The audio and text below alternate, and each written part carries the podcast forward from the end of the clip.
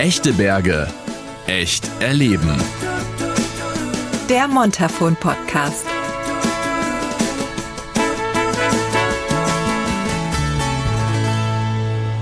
Hallo zusammen, herzlich willkommen zu einer neuen Folge von Echte Berge, echt erleben. In diesem Podcast zeigt mir der im Montafon lebende Hermann sein Tal, seine Berge, seine Heimat. Ich bin Jens und lerne somit jede Menge interessante Montafonerinnen und Montafoner kennen, besuche spannende Orte und ich nehme euch jedes Mal einfach mit. Heute in Folge 5 geht's um die Vorbereitungen der Wintersaison. Denn bevor wir alle unseren Urlaub hier verbringen können, gibt's natürlich einiges zu tun. Unser erster Stopp ist bei Yvonne. Sie ist Inhaberin und Chefin eines der vielen Hotels im Montafon. Und, hm, ich sag's mal vorsichtig, unser Treffen fand im größten Gewusel, im größten Stress und im umherwirbelsten Moment vor einer Wintersaison statt.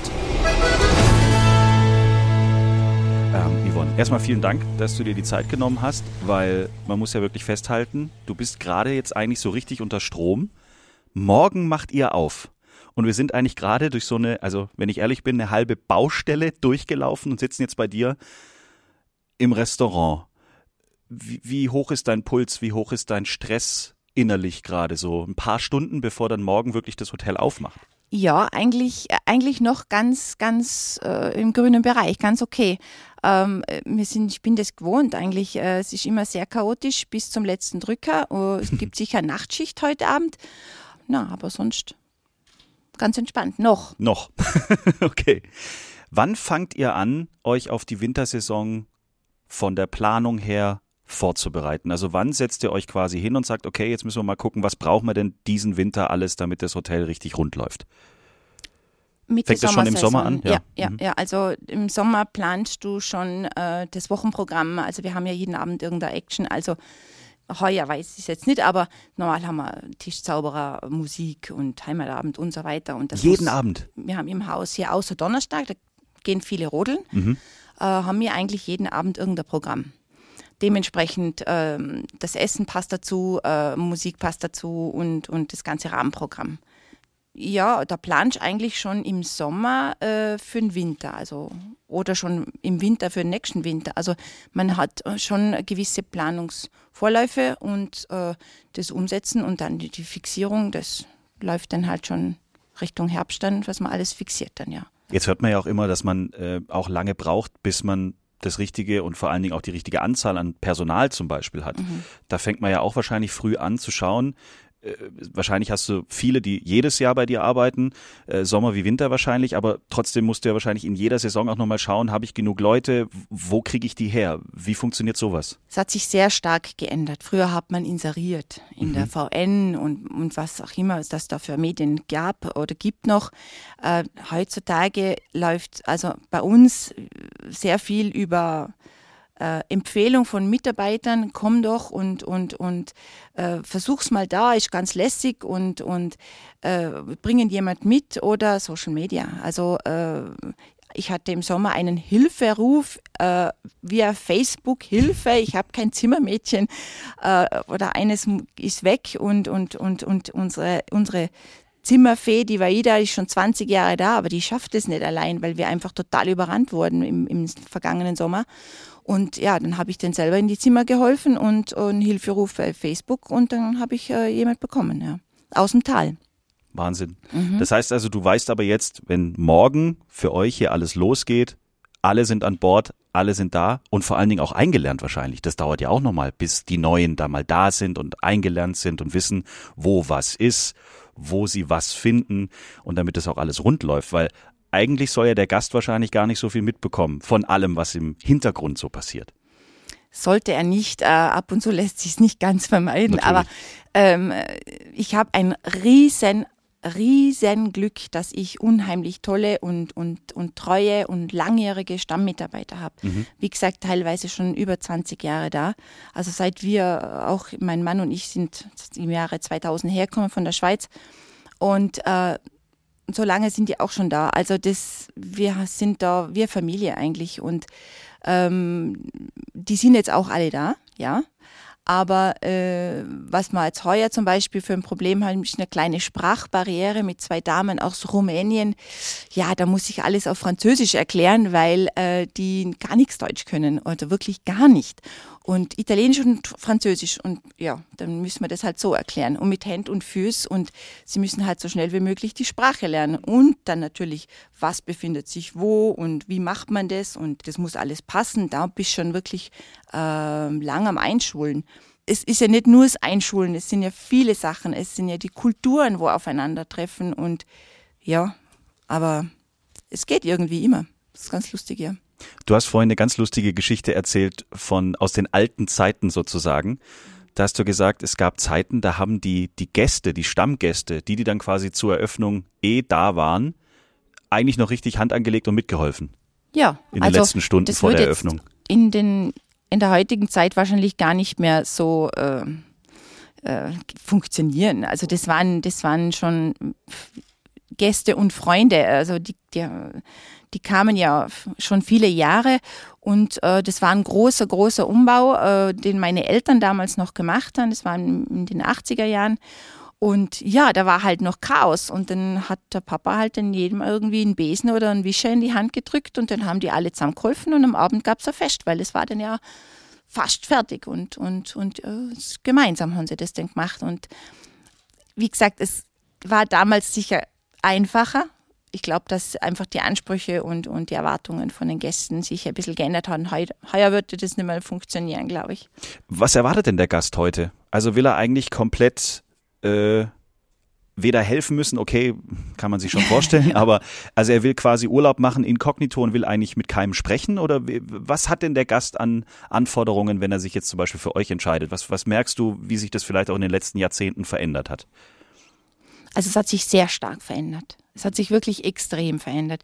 Und zwar von Jahr zu Jahr merkst du noch, noch, noch stärker, wie die, wie sehr viele einfach, ähm, ja, wie soll ich das jetzt ausdrücken, ähm, nicht vereinsamen, aber ähm, als Beispiel, ich finde es immer so schlimm und das, das häuft sich immer mehr, da sitzt sich ein Paar gegenüber. Sie sind im Urlaub. Es ist super schön. Äh, sie waren unterwegs am Tag, sitzen am Abend beim Abendessen und jeder schaut in sein Handy rein. Die reden keine fünf Worte miteinander.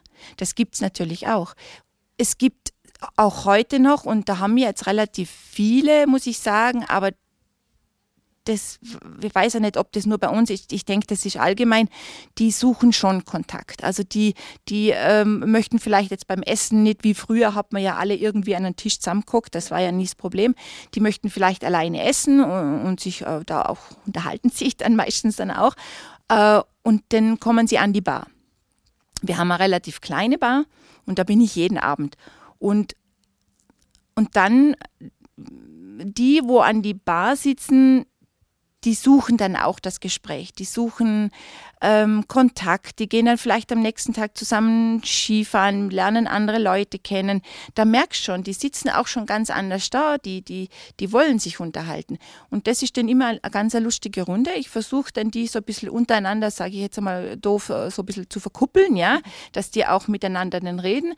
Und dann das ist dann immer ganz lustig. Also wir haben es wirklich jeden Abend total lustig an der Bar. Es gibt natürlich auch die, die setzen sich dann an, den, an die, die Tische und vielleicht noch ins Eck, wo man so ein kleines Eck, wo man gar nicht gescheit dazu sieht. Äh, die wollen dann auch keinen Kontakt. Und sehr viele gehen einfach nach dem Essen direkt ins Zimmer. Aber dann bist du als Hotelchefin, als ähm, Gastgeberin, hast du ja Milliardenjobs eigentlich. Mhm. Also nicht nur, dass du ihnen eine schöne Bleibe äh, hinstellst, sondern Du bist äh, fürs Essen, für das Rahmenprogramm, vielleicht sogar an der Bar dann mal so ein bisschen als Psychologin unterwegs ähm, Sehr oft. Zoodirektor, weiß ich nicht, ja. passt vielleicht auch ein bisschen. Zoodirektorin, Entschuldigung. Ähm, Alles gut. Äh, du hast ja tausend Sachen, an die du denken musst oder auf die du achtest und, und was dann alles so in so einem normalen Ablauf für viele Gäste auch gar nicht richtig ersichtlich ist, was du eigentlich. Wann stehst du morgens auf? Na, nicht so früh. Nicht so früh? Na, ich Aber bin du bist immer lang die Letzte. dann abends am, okay. Ich bin immer die Letzte und komme so gegen acht, acht, neun komme ja. ich in Betrieb. Und, und dann bin ich bis abends da. Abends heißt aber dann, ja, geht schon lang. Zwölf, eins, zwei, je Hoppla, ja, ja. okay. Geht auch mal durch. wenn er zur Veranstaltung ist, eine Hochzeit oder so, dann kommt dann halt der Bäcker und dann trinkt man noch zusammen einen Kaffee und dann gehe ich dann auch irgendwann liegen. Kein Job für jedermann. Aber Yvonne merkt man einfach an, wie sehr sie das alles liebt und sich auf jeden einzelnen Gast freut. Jetzt wissen wir also, wie der Start in die Wintersaison bei Yvonne vonstatten geht. Neben einer guten Behausung wollen wir aber alle natürlich auch bestens präparierte Pisten, perfekte Loipen und gut gesicherte Winterwanderwege vorfinden. Und auch zu diesem Thema treffen wir natürlich die Besten der Besten im Montafon. Alles, was wir tun müssen, ist rauf auf den Berg. So, Hermann, unsere nächste Station könnte fast nicht schöner sein. Wir sitzen komplett in der Sonne, wir sitzen draußen, es ist herrlich. Und du hast mir vorhin gesagt, wir fahren jetzt zum Genießerberg vom Montafon, richtig? Genau, wir sind jetzt auf dem Krischberg hoch. Uh, Genießerberg deshalb erstens, weil es heroben immer was Gutes zu messen gibt, aber vor allem uh, diese Stille, was man heroben hat und beziehungsweise man ist der Sonne quasi schutzlos ausgeliefert und es ist für Sonnenanbeter ist das herrlich hier oben. Das merke ich schon. Ich habe auch vergessen, mich einzucremen, deswegen müssen wir uns ein bisschen beeilen. Wir sind beim Roland. Servus, danke für deine Zeit schon mal. Roland, um was kümmerst du dich hier im schönen Montafon? Also ich kümmere mich um die Piste, Loipe, äh, Ablösen bei der Seilbahn, bei der Schlepplifte, den Beschneier und für die Wartung auch bei der Bahn. Das heißt, alle Gäste, die gerne Skifahren, haben alles dir zu verdanken. Ja. Müssen wir so ehrlich sein. Ja. Ist ja so. Wann beginnt für euch die Vorbereitung auf die Wintersaison? Also die Vorbereitung fängt an mit Ende Sommersaison. Bei der Bahn werden die ganzen Revisionsarbeiten gemacht. Dieses Jahr haben wir äh, TÜV-Überprüfung gehabt. Okay. Da kommen zwei Tage sind die auf dem TÜV da und dann wird die Bahn auf Herz und Nieren getestet. Mit Bremsproben, mit allem und die ganzen Vorschriften, dass das gemacht wird. Ja. Die Rollen tauschen, alles auf Vordermann bringen. Und das macht ihr jedes Jahr? Ja. Wahnsinn. Also die Strecke und das wird im Frühling und im Herbst äh, gemacht. In der Wintersaison selbst, wann fängt dein Arbeitstag an? Wann hört er auf? Gehst du Also- überhaupt schlafen? nein, nein, schon. Also wenn es schneit, geht es um halb fünf los. wow. Und bis die ganzen Winterwanderwege gespurt sind, den Piste präpariert, bis die Loipe gemacht ist, dann bis alle Leute gegessen haben. Dann geht es so bis äh, zwei. Und dann mache ich ein bisschen mache ich Mittagspause. Und wenn es dann nicht mehr schneit, dann muss ich im Ferien wieder auf die Piste. Und wenn es äh, schön ist und kalt, dann tun wir natürlich auch noch Schnee produzieren. Das ist immer was zu tun. Und das kann dann das schon die ganze Nacht. Okay, d- das heißt, man kann sagen, im Winter schläfst du fast nicht. Wenig. Wenig, okay. Aber man kriegt auch schon den Rhythmus. Äh, um halb fünf, da wirst du am Anfang stellst du den Wecker, nachher geht es von selbst. Hat sich denn die Art und Weise, wie man Pisten präpariert oder Loipen präpariert, in, in den letzten Jahren verändert? Wird auch das immer moderner oder, oder wie kann sich man sich auch die Technik vorstellen, die dahinter steckt? Ja, mit den, mit den Maschinen, da ist natürlich schon immer was Neues gekommen, oder? Die Pisten werden immer besser und früher, ich weiß, wo wir noch kleiner waren, da waren das richtige Puckelpisten, oder? Wenn man da als Jungs äh, trainieren wollte, dann hat man seine Piste selber mit Schaufeln und so hergerichtet. Heute ist das ja immer ein Teppich. Ja. Und die Voraussetzung ist, es sollten immer Autobahnen sein. Also wenn Hügel sind und so, das mag niemand, oder? Naja, außer der Hermann vielleicht. Na, ich genieße es schon auch, wenn es präpariert ist wie im Teppich. Aber ich kann mich auch noch an die Zeiten erinnern, ich sage jetzt in meiner Kindheit, wenn da, wenn es da wenig Schnee geha gehabt hat, dann ist man auf einem kleinen Band hinuntergefahren und das würde jetzt gar nicht mehr akzeptiert werden, müsste man die Piste sperren. Jetzt ist man mit den, mit den Schneekanonen und so weiter, kann man eine so eine hohe Qualität liefern, dass man eigentlich die ganze Saison die vollen Pistenbreiten benutzen kann. Das heißt, auch der Kunstschnee ist mehr Schnee geworden als früher. Alles noch realer, noch näher an der echten Schneegeschichte. Ja? Das ist aber bei uns, man sagt immer Kunstschnee, das ist nicht Kunstschnee, das ist nur maschinell erzeugter Schnee. Okay. Bei uns ist nur Wasser und Luft, sonst ist da nichts drin. Wie war das eigentlich äh, damals noch? Also in deiner, eurer Jugend gab es da auch schon so viele Schneekanonen wie heute? Nein. Na, also ich kann mich erinnern, ich bin ja auf dem, mein Hausskigebiet oder beziehungsweise mein Hauspark ist ja der Golm drüben, Ja. äh, wo die ersten Schneekanonen gekommen sind. Also in der, in der ersten Anschaffung gab es, glaube ich, neun Schneekanonen. Und mit den neuen Schneekanonen hat man immer nur punktuell quasi wie die Feuerwehr halt einmal einen Schneehaufen hingemacht und hat es dann verteilt und die Schneequalität war auch nie die, was, was sie heute sind. Oder? Also meistens war es an diesen Stellen dann sehr, sehr eisig und hart. Und inzwischen sind die ja, so modern und beziehungsweise können so eine hohe Qualität, dass man es kaum mehr unterscheiden kann. Und so eine Pistenraupe, die hat ja richtig Power. Also ich weiß noch als Kind oder so und jedes Mal, wenn man auch so im Skigebiet unterwegs ist, kann man immer beobachten, das hat immer so eine richtig, also man ist richtig begeistert, wenn man so ein riesen Gerät äh, fahren sieht. Wir haben ja Gäste am Berg, um, haben wir, wo haben wir schlafen und wenn du am Abend die Piste präparierst, können sie den ab und zu raus und fragen, ob sie mitfahren dürfen, weil ich finde es brutal spannend, wenn man mit dem Pistenbull mitfahren darf. Also wir haben ja auch die, die Bergerlebnisse, Pisten präparieren Ja. und Loipen präparieren und das kann man da buchen und das sind, äh, Dann kann ich als Gast mitfahren. Echt? ja, Wahnsinn. die kommen dann um, um 4 Uhr hoch und dann macht man die Piste, ab, zeigt man das und dann wissen die Leute, ah, dann sehen sie mal, wie das eigentlich ist, der ganze Ablauf. Das ist nicht nur, dass man nichts machen muss, Und was, was sind Sie am meisten fasziniert? Von den vielen Knöpfen, weil ich sage jetzt, ein Pistenbull hat ja wirklich tausend Knöpfe. Du kannst ja alles einstellen, von der Fräse, vom Schild und so weiter. Ist es das oder ist es einfach die Mächtigkeit von der Maschine? Ich glaube, es ist alles zusammen, oder? Wenn, du- wenn du siehst, was du für Möglichkeiten hast mit einem Hebel, dass du da alles bewegen kannst, das gefällt mir natürlich schon. Und natürlich die Größe auch, oder? Ja. Und bei uns ist mir auch noch eine Wintermaschine. Dann sagen sie immer, und was hast du da, einen Kran dabei? Und ich sage, nein, das ist kein Kran, das ist eine Winde, oder? ja. Die braucht ihr, wenn es zu steil wird, gell? Ja, das, du, die Winde hat man, dass man leichter präparieren kann. Das ist, du bist in der halben Zeit machst das andere. Früher ist man dann umeinander geguckt und ist nicht mit dem Schnee dorthin gekommen, was sein muss. Und was wir haben, wir haben noch also drei Pisten, wo wir nicht beschneien mit Naturschnee. Und seit wir die Winde haben, können wir die Piste also früher aufmachen wie früher. Weil früher hast du den Schnee mit der Maschine runtergenommen und jetzt fahrst du mit dem Seil schön auf dem Schnee und dann hast du, brauchst du eigentlich weniger Schnee wie früher. Das heißt, Roland, wenn ich dich jetzt frage, ob du mich jetzt mitnehmen würdest, würde das gehen? Das können wir machen. Geil. Hermann, ich muss weg, kommst mit?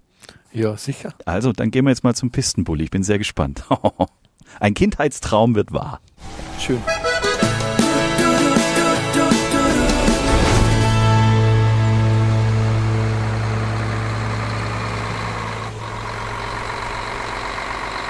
Ja ein Riesengerät, mein lieber Scholli.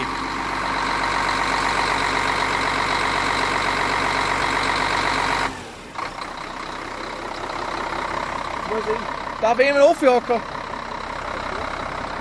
Jesus. Ah. so, wie geht es jetzt? Ah, yes. So, dann machen wir mal hier die Türe zu. Ach Hermann, was ich mit dir alles erlebe, hey. Unglaublich, gell? Unglaublich. Und das wackelt, also man merkt richtig die Kraft von diesem Gerät. Ja, und es sind halt die Krallen, die sich in den Schnee reindrücken, oder? Wie viel PS hat die Maschine jetzt, weißt du das? Die hat 400 PS. 400. Hinten sind 1050 Meter Seil auf der Winde.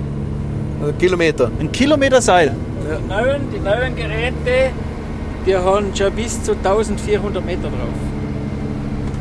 Das heißt, du könntest dich 1400 Meter mit dem Gerät irgendwie abseilen quasi.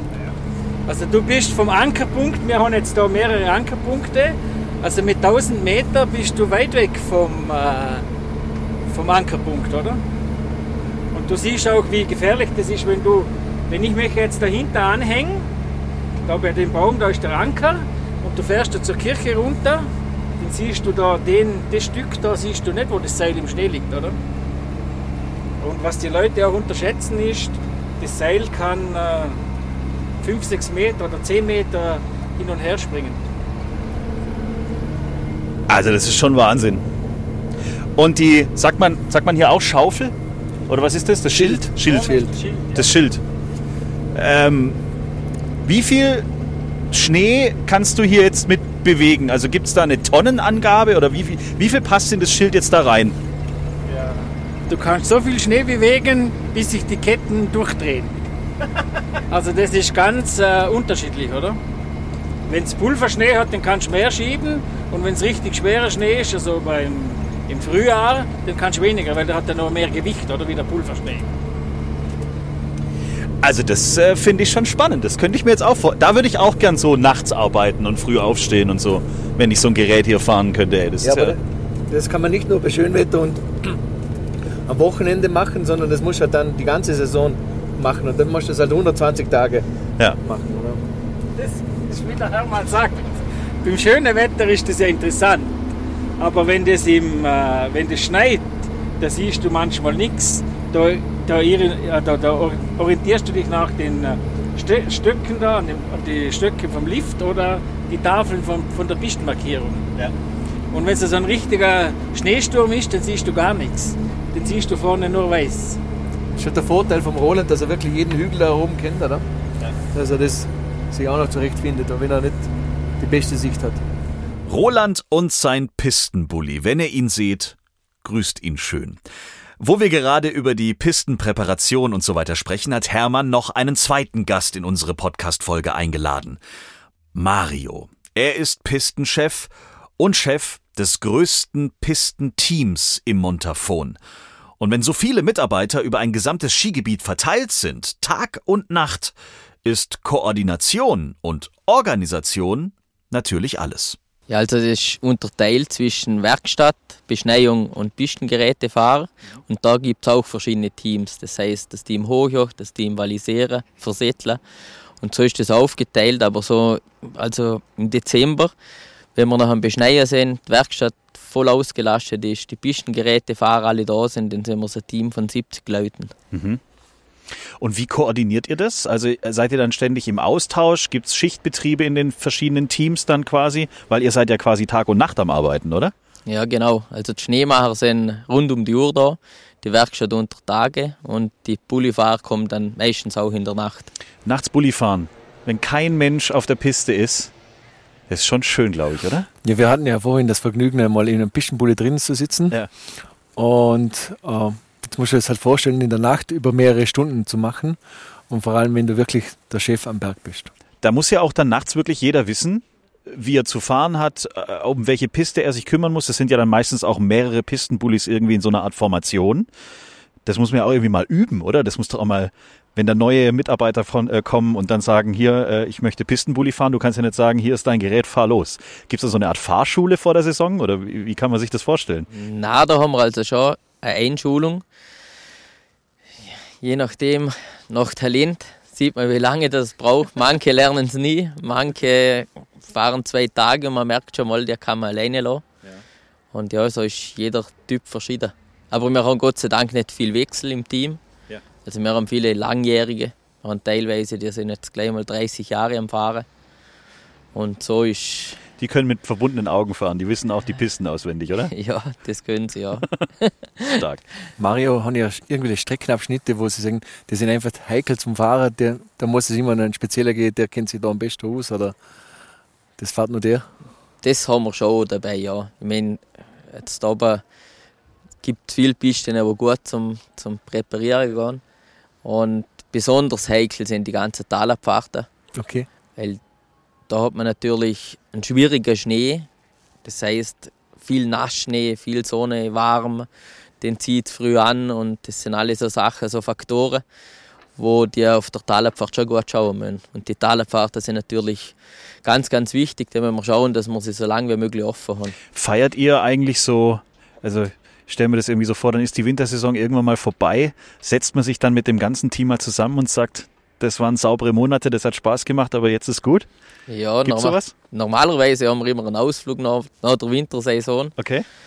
Ja, da sind wir schon an den verschiedensten Orten sind wir da gewesen mit dem Team. Also ihr verlasst dann das Montafon tatsächlich. Ja, da Mallorca und so weiter. Ach so, Ja, ja. Oh ja. Wenn dann das ist ja nicht richtig. Stark. Das stelle ich mir auch als eine riesen Gaudi vor, wenn alle, die äh, sich hier um die Pisten gekümmert haben, dann auf Mallorca mal richtig Ja. loslegen. Ja, vor allem, wenn du denk, denkst, du bist jetzt 120 Tage eigentlich durchschur am Arbeiten Ja. und dass du dann das Bedürfnis hast, schon mal eine Sause zu machen, das ist, glaube ich, nachvollziehbar. Und apropos Sause, auch darüber müssen wir sprechen. Für alle, die auf den Pisten unterwegs sind, gehört so ein Stopp in einer richtig schönen Skihütte im Montafon natürlich auch dazu. Wir treffen bei unserer nächsten Station Hüttenwirt Markus. Der hat mal als Kellner im Walisera Hüsli angefangen.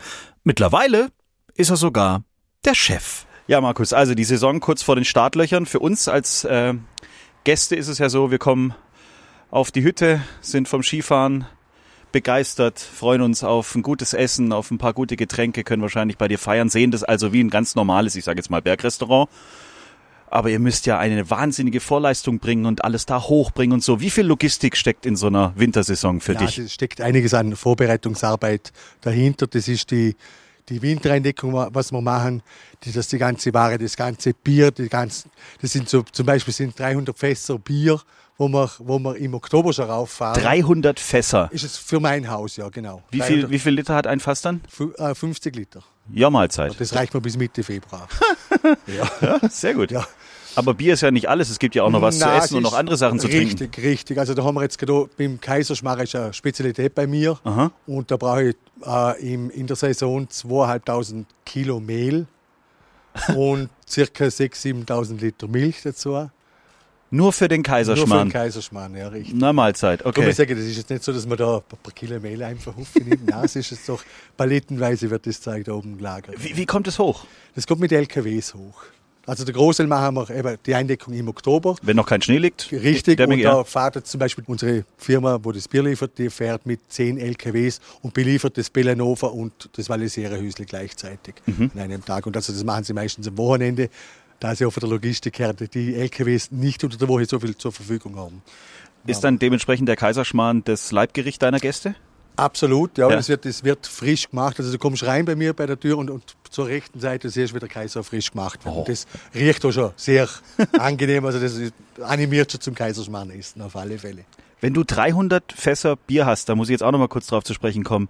Was ist denn das dann für ein Lager? Ist das im Berg drin oder das ist ja 300 Fässer stelle ich mir sehr viel vor neben dem ganzen Mehl und dem ganzen Richtig, Zeug. da haben wir, da haben wir einen, einen Kühlschrank, das nennt sich, das ist der Tunnel zwischen der Bergstation und dem Malisere-Hüsli. Ein sind Tunnel. da unterirdisch verbunden und mit dem Bellanova und da wird auf der, der ist Gott sei Dank groß, nicht, da wird auf der, auf der rechten Seite wird die, die, die ganzen Fässer werden da gelagert. Aha. Ein Tunnel.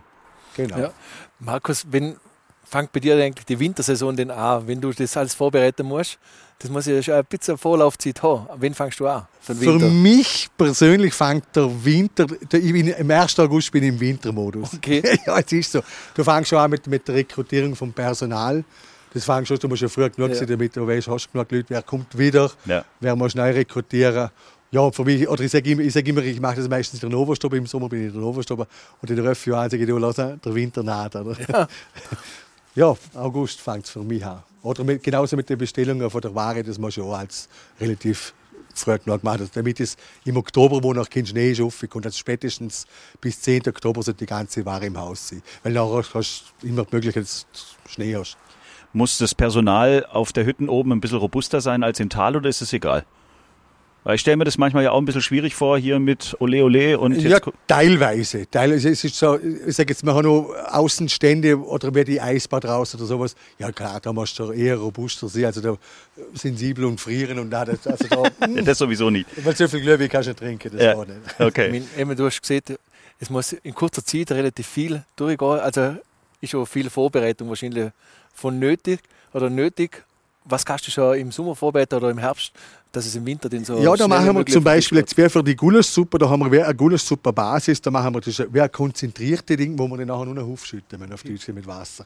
Man kann schon einiges machen, oder eben, wie gesagt, der- der Strudel, der Apfelstrudel, den machen wir auch zwölf Kilometer vor, auf Deutsch gesagt, also das, ja, Ich meine, der Strudel ist ja bei euch eine Spezialität. Auch. richtig, ja. Thomas, jetzt, du siehst zwölf Kilometer. Was heißt das? Dass es zwölf Kilometer ist so, da machen wir jetzt im Herbst, da haben wir drei, vier Tage, wo eigentlich 10 bis 12 Leute den ganzen Tag vom 6 Uhr am Morgen bis um 3 Uhr am Nachmittag am Strudel sehen. Okay. Oder? Und Wow. da haben wir eben sechs, sieben Tage, wo wir Apfelstrudel machen und zwei, drei Tage, wo wir Topfenstrudel machen. Also das, das ist wirklich, und das, ist, das geht wirklich wie, wie in einer Fabrik. Also das ist, das ist schon ein eingespieltes Team schon. Oder? Ja. Aber trotzdem Handarbeit eigentlich. Handarbeit, absolut, ja. Ja. ja. Auch in dieser Folge muss ich echt sagen, habe ich dank Hermann wieder einiges erfahren, gesehen, gelernt, erlebt und mitgenommen. Und ich freue mich jetzt schon auf die kommende Episode von Echte Berge echt erleben, dem Montafon Podcast. Dann kümmern wir uns um das Thema Sicherheit am Berg. Wir besuchen die Bergrettung, hören, was bei der Lawinenkommission passiert und sprechen unter anderem über Freeriden, also Tiefschneefahren im offenen Gelände. Abonniert uns und hört gerne auch in die anderen Folgen rein. Bis zum nächsten Mal und schöne Grüße aus dem Montafon. Echte Berge. Echt erleben. Der Montafon Podcast.